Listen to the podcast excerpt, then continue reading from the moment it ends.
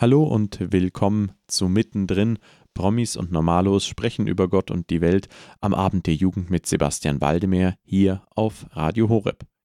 Auf dem internationalen Forum der Gemeinschaft Emanuel hielt Pfarrer Markus Wittal einen Vortrag über das heilige Jahr der Barmherzigkeit, das nun vor kurzem zu Ende gegangen ist.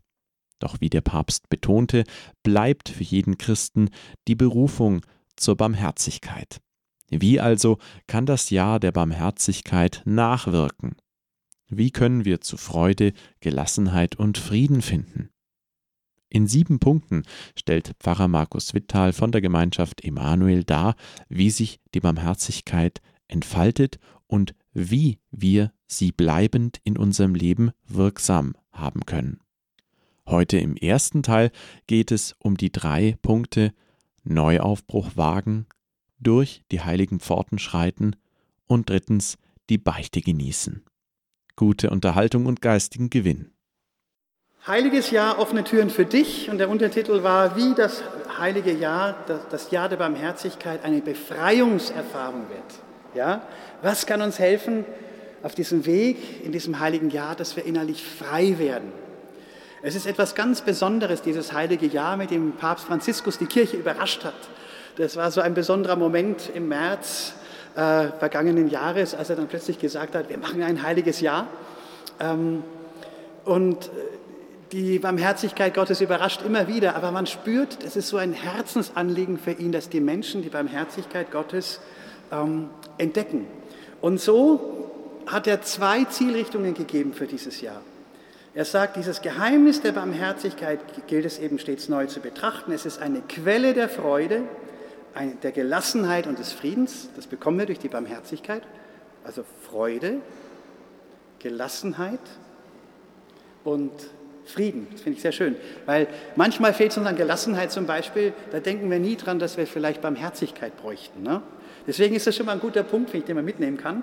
Und er sagt, es soll eine Zeit der Gnade für die Kirche sein und helfen, das Zeugnis der Gläubigen stärker und wirkungsvoller zu machen. Also das ist eine, die, die erste Zielrichtung ist nach innen für uns als Kirche und die zweite ist nach außen hin, damit unser Zeugnis stärker wird.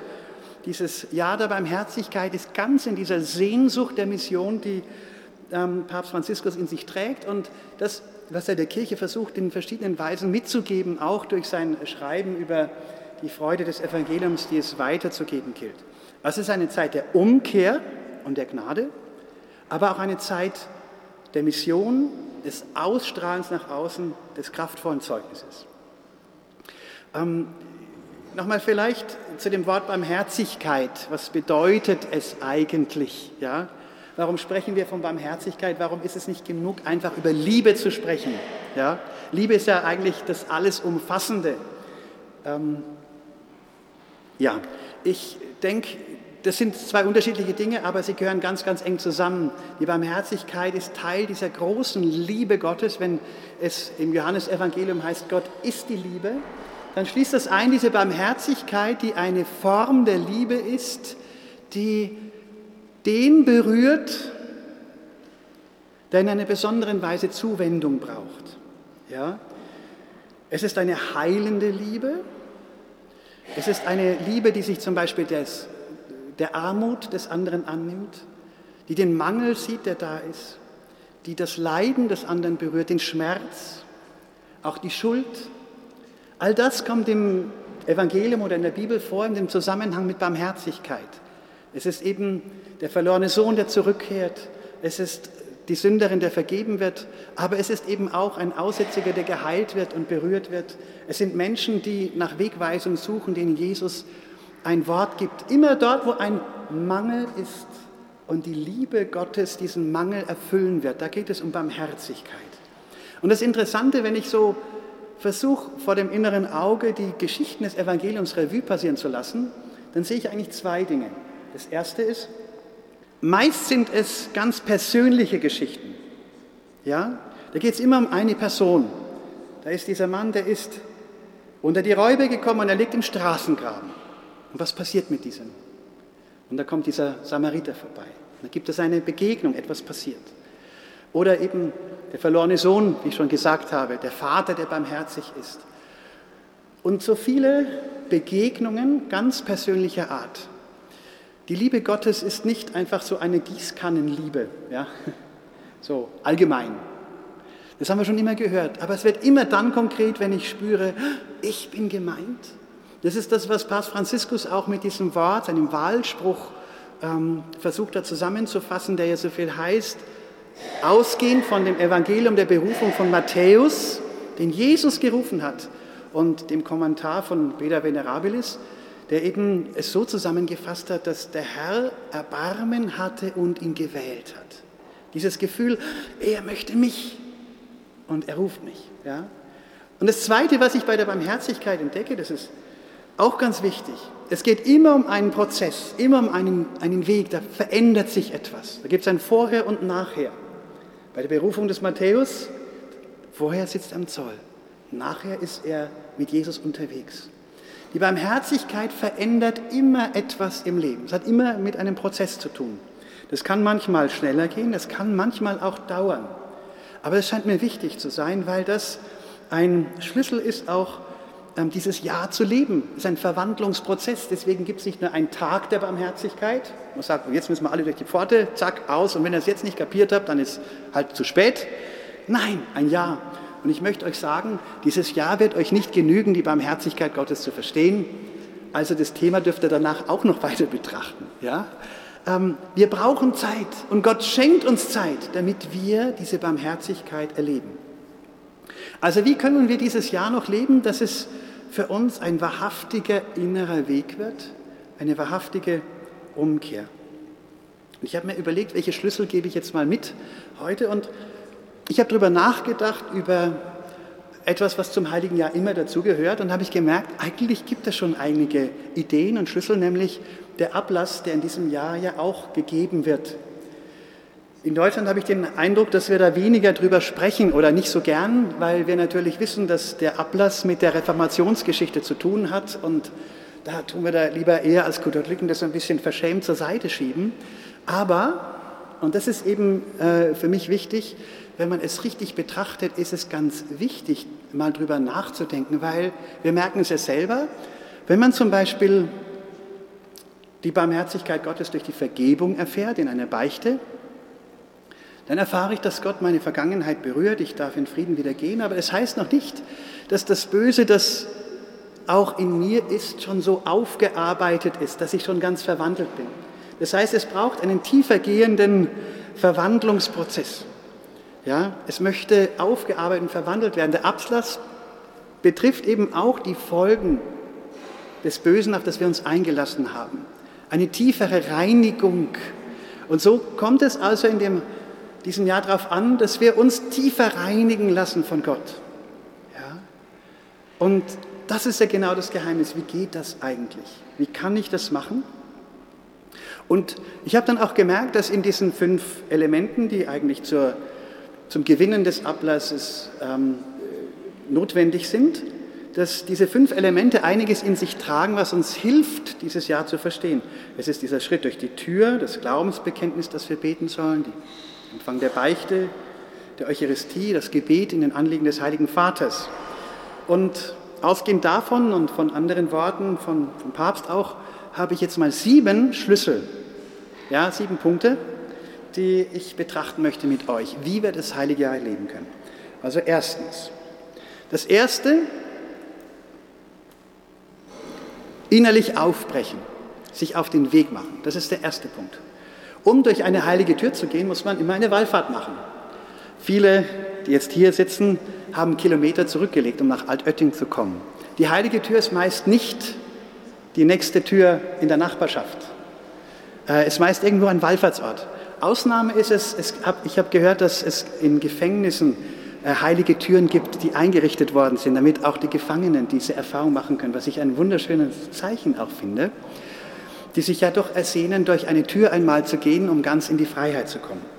Also, der Neuaufbruch gehört dazu. Papst Franziskus äh, schreibt in, seinem, in der Bulle zum Heiligen Jahr, auch um zur Heiligen Fort in Rom oder einem der anderen Orte zu gelangen, ein jeder, entsprechend der eigenen Kräfte eine Pilgerreise machen. Diese soll ein Zeichen dafür sein, dass auch die Barmherzigkeit ein Ziel ist, zu dem es aufzubrechen gilt und das Einsatz und Opfer verlangt. Die Pilgerfahrt soll ein Anreiz zur Umkehr sein. Also auch das sich auf den Weg machen ist oft mit einem kleinen Schritt verbunden. Ja? Manchmal auch ein, ein Opfer, ein kleineres oder größeres Opfer. Im Mittelalter hat die Santiago-Pilgerfahrt eine riesige, eine ganz große Rolle gespielt und da waren viele Monate unterwegs. Es wurde übrigens auch eingesetzt, um äh, straffällig gewordene Menschen wieder auf den rechten Weg zu bringen. Hat man sie auf die Wallfahrt nach Santiago äh, geschickt und da mussten sie sich auch abstempeln an den verschiedenen Stationen. Danach hat man gesehen, er hat sein, äh, seine Buße getan. Ich finde das interessant, diesen Aspekt, der Weg kann mich bekehren, dass ich mich auf den Weg mache, mich einlasse, dass ich auch die Anstrengung des Weges nicht scheue. Konkret kann das zum Beispiel heißen, natürlich jetzt diese Wallfahrt in Altötting, aber es kann auch heißen, dass man vielleicht sagt, ja, immer wieder möchte ich diese Zeit noch nutzen in, meiner, in meinem Umfeld, wo ich weiß, dass eine heilige Pforte ist, mal hinzufahren und mal zwischendurch so einen halben Tag des Gebetes einzulegen, äh, durch die heilige Pforte zu gehen, vielleicht das Bußsakrament zu empfangen, einfach sich auf den Weg zu machen. Und das ist eine sehr heilsame Geschichte. Also der Weg erinnert uns daran, dass das Ganze ein Prozess ist. Barmherzigkeit löst einen Verwandlungsprozess aus. Ich finde das Wort sehr schön. In der Liturgie kommt es auch vor. Da gibt es die Prozession. Ja? Eine Prozession, die feierlich beginnt. Damit beginnt die heilige Messe. Und da spüren wir, wie wichtig uns der Weg ist, zu Christus zu kommen, ja, zu ihm zu gehen. Also die erste Einladung ist, sich immer wieder auf den Weg zu machen. Okay, die zweite, der zweite Punkt ist, die Tür durchschreiten. Die Tür. Die offene Tür ist zuerst eine Einladung. Für mich muss ich sagen, wenn ich an das heilige Jahr denke, dann denke ich immer an die Erfahrung des heiligen Jahres 2000, weil ich da die Freude hatte, in Rom zu äh, leben. Ich habe da für die Emmanuel School of Mission gearbeitet und es war ein besonderes Jahr. Viele sind nach Rom gekommen und ich habe auch diesen Gottesdienst erlebt, als Johannes Paul II. die Tür geöffnet hat. Die heilige Tür, die sich im Petersdom befindet, ganz rechts. Und wer mal die Gelegenheit hat, dorthin zu fahren und sie auch anzuschauen, das ist sehr erstaunlich und sehr schöne Meditation über die Barmherzigkeit mit Bildern der Bibel. Das Ganze beginnt links oben mit zwei Bildern von Adam und Eva, die gerade so ähm, aus dem Paradies rennen. Sie verdecken ihre Blöße, verdecken ihr Gesicht und laufen davon. Und dahinter ist der Engel, das verlorene Paradies. Ja? Und gleich daneben ist wieder ein Engel. Diesmal ist es Gabriel und Maria. Heilsgeschichte. Gott kommt zu uns. Ja? Ähm, wir laufen weg, aber Gott läuft uns hinterher. Er sucht uns. Und so ist also dieses ähm, heilige Jahr, das durch die Tür gehen, das Gegenbild zum Weglaufen des Paradieses, ja, zum Weglaufen vor Gott, sich verstecken vor Gott.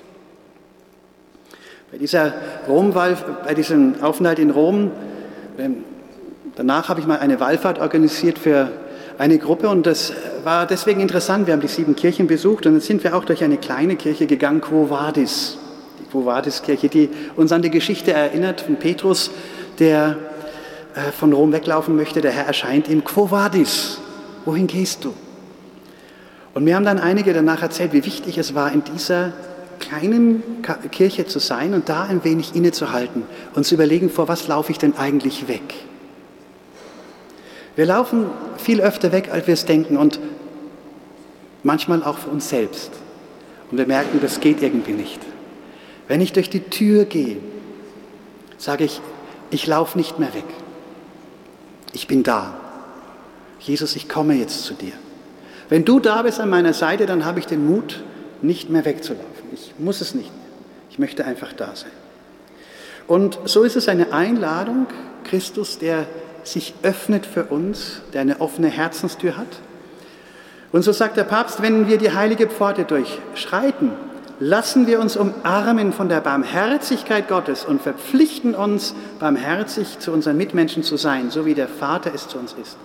Also das eine ist, dass sich umarmen lassen vom Vater, von Christus selber, der uns die Liebe des Vaters zeigt. Aber dann noch zu sagen, ja, Und das, was du mir schenkst, Jesus, das will ich auch weiterschenken. So ist also auch die Tür ein Symbol der Glaubensentscheidung.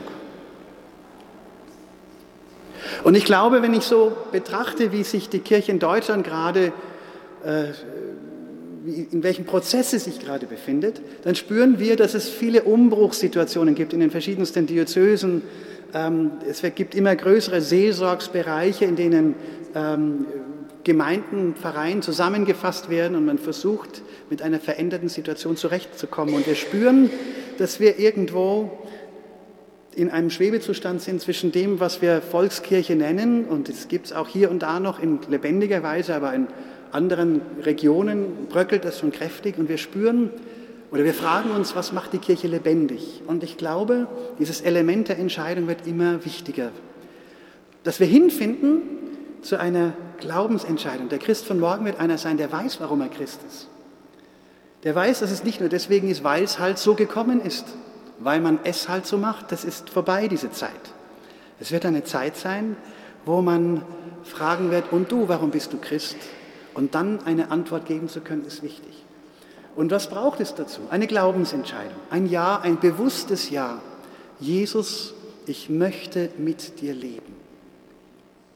Auf meinem Weg, damals als Jugendlicher, bevor ich meine Entscheidung getroffen habe, ins Priesterseminar zu gehen, war für mich das ein ganz wichtiger Punkt, wo ich gemerkt habe, ja, meine Eltern sind gläubig, ich bin da aufgewachsen in dem Ganzen, aber ich habe noch nicht wirklich Ja gesagt. Einmal Ja zu sagen. Jesus, komm in mein Leben. Und wenn ich das noch nicht getan habe, was hindert euch daran, es jetzt zu tun in diesen Tagen? Bewusst Vielleicht das sogar mit einem Schritt der Beichte zu verbinden und zu sagen, Herr, ich möchte dich einfach bitten, komm in mein Leben. Ich möchte dir das Ruder meines Lebens in die Hand geben. Also diese persönliche Entscheidung für Christus. Ich denke, aus diesem Grund ist auch in diesen Elementen, die zur Ablassgewinnung gehören, da gehört auch das Beten des Glaubensbekenntnisses dazu. Das ist für mich Glaubensentscheidung, wieder neu zu sagen, ja, ich bin Christ und das ist das Bekenntnis, das jemand ablegt, wenn er sich taufen lässt. Ich erinnere mich daran, ich bin getauft. Ich stelle mich hinein in den Glauben der Kirche und ich sage, ich glaube an Gott den Vater. Ich glaube an Jesus Christus. Ich glaube an den Heiligen Geist. Also eine bewusste äh, Glaubensentscheidung. Ihr hört mittendrin Promis und Normalos sprechen über Gott und die Welt am Abend der Jugend mit Sebastian Waldemar hier auf Radio Horeb. Heute mit dem ersten Teil des Vortrags von Pfarrer Markus Wittal Heiliges Jahr der Barmherzigkeit offene Türen für dich. Was bedeutet das Heilige Jahr der Barmherzigkeit für uns alle, das vor kurzem zu Ende ging, jedoch, wie der Papst betonte, als bleibende Berufung für jeden Christen zu Gottes Barmherzigkeit nachwirken möge? Die Punkte Neuaufbruch wagen, das bedeutet zum Beispiel die Beichte empfangen und durch die heiligen Pforten schreiten, sich von Gott also umarmen lassen und Barmherzigkeit weiterschenken, erklärte Pfarrer Markus Vital. Hier ist für euch ein Song von ihm. Wandle du mein Herz. Jesus, wachs in mir, wandle du mein Herz. Jesus, ich bin dein, wandle du mein Herz. Jesus, ich bin dein. Das war für euch Pfarrer Markus Wittal mit seinem Song Wandle du mein Herz. Ihr hört mittendrin Promis und Normalos sprechen über Gott und die Welt am Abend der Jugend mit Sebastian Waldemar auf Radio Horeb. Heute mit dem ersten Teil des Vortrags von Pfarrer Markus Wittal von der Gemeinschaft Emanuel mit dem Titel Heiliges Jahr der Barmherzigkeit offene Türen für dich. Im ersten Teil stellt uns Pfarrer Markus Mittal die Bedeutung des Neuaufbruchs durch die heiligen Pforten zu schreiten, sich also von Gott umarmen zu lassen dar und geht nun im Weiteren auf die große Bedeutung des Beichtsakraments, des Bußsakraments ein. Weiterhin gute Unterhaltung. Jetzt kommen wir zum dritten Punkt. Der dritte Punkt. Lasst euch versöhnen mit Gott. Die Beichte. Lasst euch versöhnen mit Gott. Das ist ein ganz wichtiges Element, gerade wenn es um die Barmherzigkeit geht. Mit dem, was ich am Anfang äh, gesagt habe, wird es ja schon deutlicher. Wenn die Barmherzigkeit immer eine sehr persönliche Erfahrung ist. Da ist ein ganz bestimmter Mensch und Jesus begegnet diesem Menschen. So viele Geschichten sind so. Dann wird also auch irgendwo deutlich, warum wir so das Sakrament der Beichte schätzen. Warum das nicht ersetzt werden kann durch eine allgemeine Bußfeier. Versteht ihr? Diese persönliche Begegnung, die im Sakrament geschieht, wo es um eine persönliche Zuwendung des Herrn geht zu uns. Und das ist ein Geschenk und sich darauf vorzubereiten und zu sagen, ja, vielleicht in diesen Tagen mit etwas mehr Sorgfalt wie sonst, zu sagen, Herr, ich möchte dir begegnen. Vielleicht sagt jemand, ja, aber bei mir ist es eigentlich schon ewig lange her. Ich weiß gar nicht, wie es geht oder fühle mich da so unsicher. Man muss es nur dem Priester sagen, er wird helfen, denke ich. Und vor allem dem Heiligen Geist sagen, Heiliger Geist, hilf mir, mich innerlich gut vorzubereiten. Ich habe in den letzten Jahren einen Heiligen kennengelernt des 20. Jahrhunderts, ähm, Pater Pio aus Italien, der ja auch einigen, denke ich, bekannt sein wird, der ein Beichtvater war, der stundenlang Beichte gehört hat. Was ich sehr interessant finde, heute feiern wir den heiligen Pfarrer von Aas. Äh, der hat eine ähnliche Gabe gehabt, die Gabe der Seelenschau. Ja? Jetzt hat äh, der Pfarrer von Aas äh, in den Herzen lesen können, wenn zum Beispiel der Beichtende etwas vergessen hat und hat ihn darauf aufmerksam gemacht. Beim Pater Pio war das ja eben auch ähnlich so. Da gibt es eine Geschichte, eine Person hat sich fünf Punkte aufgeschrieben äh, und kommt damit zu ihm zum Gespräch und, äh, und findet den Zettel nicht und der Pater Pio sagt, kein Problem und hat die Antworten zu den fünf Fragen gegeben, die da standen, ohne dass die Person den Zettel rausgenommen hat. Das sind halt Dinge, das sind halt Gaben, ähm, die auch äh, im Gebet und bei Pater Pio, auch beim Pfarrer von Aas, natürlich auch im inneren Durchtragen durch Leiden äh, gelebt worden sind. Das muss man auch dazu sagen. Und jetzt ist es so beim Pater Pio gewesen, dass er oft auch Leute, Leuten, die lossprechen, erstmal verweigert hat. Kennt ihr das, diese Geschichten? Das ist sehr interessant. Äh, und man denkt sich, warum macht er das? Was hat das mit Barmherzigkeit zu tun? Ja? Er hat manchen die Lossprechung verweigert oder hat sie nochmal weggeschickt, damit sie tiefer nochmal schauen bei sich und letztlich zu einer tieferen Erkenntnis und einer tieferen Reue kommen. Und das ist jetzt der Punkt. Wie kann unsere Beichte Frucht bringen? Jetzt nicht nur, dass ich sage, okay, ich habe jetzt mich erleichtert, kann sagen, der Herr hat mir vergeben, sondern dass es eine zu echten Sinnesänderung kommt.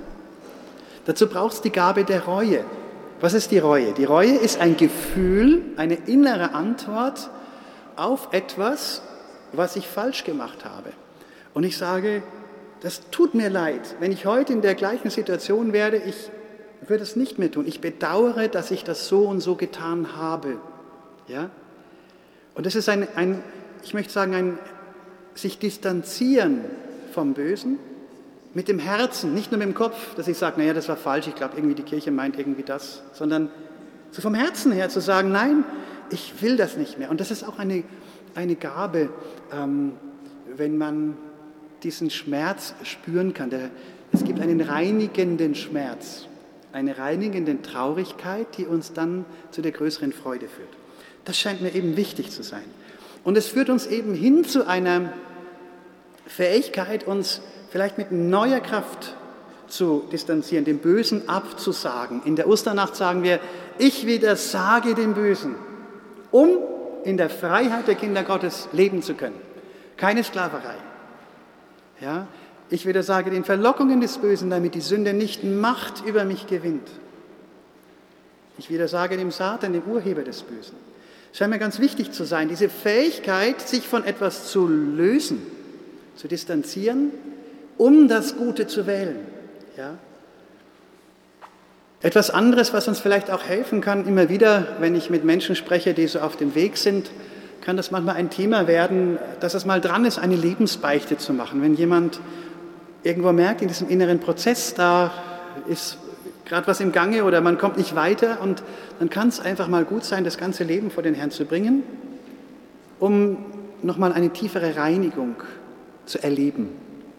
Wenn ihr das spürt, dann sprecht mit einem Priester darüber, der vielleicht euch da auch begleiten kann.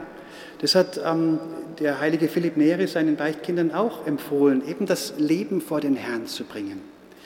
Ich habe durch Adrienne von Speyer etwas eigentlich verstanden über die Beichte, was über das, was die Sünde betrifft, noch hinausgeht. Und das war für mich sehr wichtig und ich möchte es euch auch mitgeben. Sie hat nämlich einmal geschrieben über, über Jesus und dann hat sie geschrieben über die Beichthaltung des Sohnes. Und da habe ich gedacht, na, was soll das jetzt? Jesus Beichthaltung, was meint sie damit? Ja? Jesus ist ja ohne Sünde. Beichthaltung in dem Sinn, ich öffne mein Herz. Das Herz von Jesus für seinen Vater war so offen wie ein offenes Buch und der Vater konnte alle Seiten durchblättern, wie er wollte. Versteht ihr? Wenn ich das mal so betrachte, dann ist die Beichte die Einübung für den Himmel, dass wir ganz vor Gott stehen können. Und letztlich wissen, dass es keine Seite unseres Lebens gibt, die nicht durch und durch geliebt ist von Gott. Versteht ihr? Die nicht durchdrungen ist von dieser Barmherzigkeit. Und das ist die Erfahrung dieser Befreiung. Ich muss keine Angst mehr haben, ich muss mich nicht mehr schämen oder verstecken, sondern ich darf sein, wie ich bin. Das war mittendrin. Promis und Normalos sprechen über Gott und die Welt am Abend der Jugend mit Sebastian Waldemeyer hier auf Radio Horeb. Heute mit dem ersten Teil des Vortrags von Pfarrer Markus Wittal von der Gemeinschaft Emanuel mit dem Titel Heiliges Jahr der Barmherzigkeit offene Türen für dich. Zwar ist das Jahr der Barmherzigkeit erst vor kurzem zu Ende gegangen, doch, wie Papst Franziskus betonte, bleibt für jeden Christen die Berufung zur Barmherzigkeit. Wie wir auf diesem Weg voranschreiten, was wir konkret dazu tun können, erläuterte Pfarrer Markus Wittal heute im ersten Teil unter den Punkten Neuaufbruch wagen, sich von Gott umarmen zu lassen, sowie das Beichtsakrament zu empfangen. Wenn ihr euch die heutige Sendung erneut anhören möchtet, geht auf unsere Website www.hore.org. Dort findet ihr im Bereich Jugend unter Podcast bei den Mittendrin-Sendungen auch die heutige Folge.